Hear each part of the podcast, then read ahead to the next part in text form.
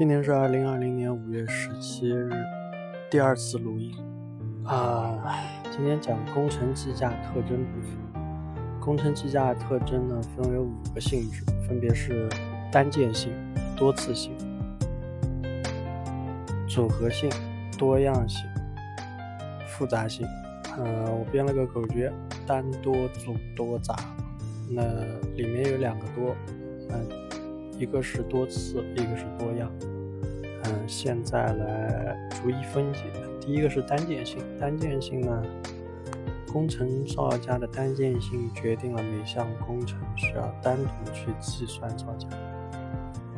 第二个是多次性，多次性是在工程的策划决策和建设实施中都能体现，因为计价在不同阶段多次进行。所以可以保证造价的准确性，控制造价的有效性。多次计价，它让造价更逐步深入和细化，不断接近实际造价的一个过程。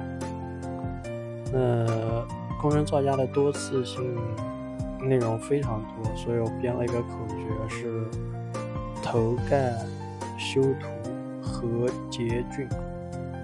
分别是投资估算、工程概算、修正概算、施工图预算、合同价、工程结算和竣工决算。那第一个是投资估算，投资估算是在项目建议书可行性研究阶段进行的，它呢是项目决策、筹集资金和合理控制造价的主要依据。第二个是工程概算。工程概算呢是在初步设计阶段进行的，呃，分为总概算、单项工程综合概算和单位工程概算。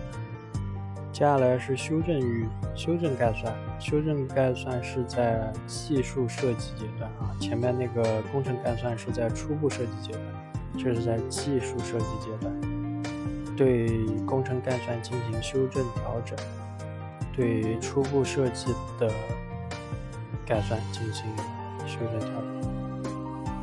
接下来是施工图预算，根据施工图设计啊，在施工图设计阶段进行啊，决定了招投标时可以，因为它有施工图嘛，根据施工图概算会更加准确，有有计算工程量。呃，招标时可以确定招标控制价，也就是限制最高投标的报价。之后是合同价，合同价是根据工程发承包阶段去定的。那合同价呢，以签订合同确定价格为准，属于市场价格，但是不等同于实际工程造价。接下来第六个是工程结算，工程结算是在施工过程中的中间结算，竣工验收阶段的竣工结算，反映的是工程项目实际造价。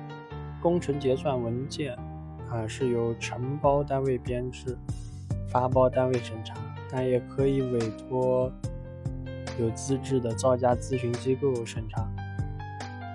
最后一个是竣工决算，竣工结算是在竣工决算阶段进行，以实际数量和货币单位为计量单位，从工程的筹建到交付，全部建设费用它是反映的是建设单位由建设单位编制竣工结算，嗯，政府的主管部门审查。第三个大点是工程造价的组合性。工程造价组合性分为分部分项工程、单位工程、单项工程和项目工程项目总造价，就是由小到大的这样一个分部分项、单位、单项、项目总造价。第四个是工程造价的多样性。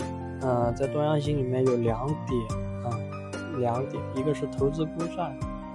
可以用设备系数法和生产能力指数估算法去计算。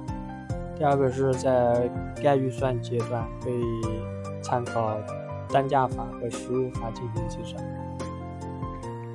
第五个大点是工程造价的复杂性。嗯，复杂性里面呢，设备和工程量的计算依据是根据项目建议书、可行性研究报告和设计文件。还有一个口诀，人才机嘛，就是人工、材料、机械、实物消耗量计算依据是投资估算指标、概算定额和预算定额。工程单价的计算依计算依据，呃，人工、材料、材料运杂费和机械运杂费，嗯，四点是工程单价的计算依据。措施费、间接费和其他费用的计算依据，啊是定额和指标，政府规定的税和费，还有物价指数和工程造价指数。以上所有的内容为工程计价的特征。啊，再简单的讲一下比较大的点是单价性、多次性、组合性、多样性和复杂性，但多、组多、杂。里面两个多是多次和多样，嗯，还有一个比较重要的就是多次性里面的口诀是投概修图和结均，就是投资估算、工程概算、修正概算、施工图预算、合同价、工程结算和竣工决算啊，就这么几点。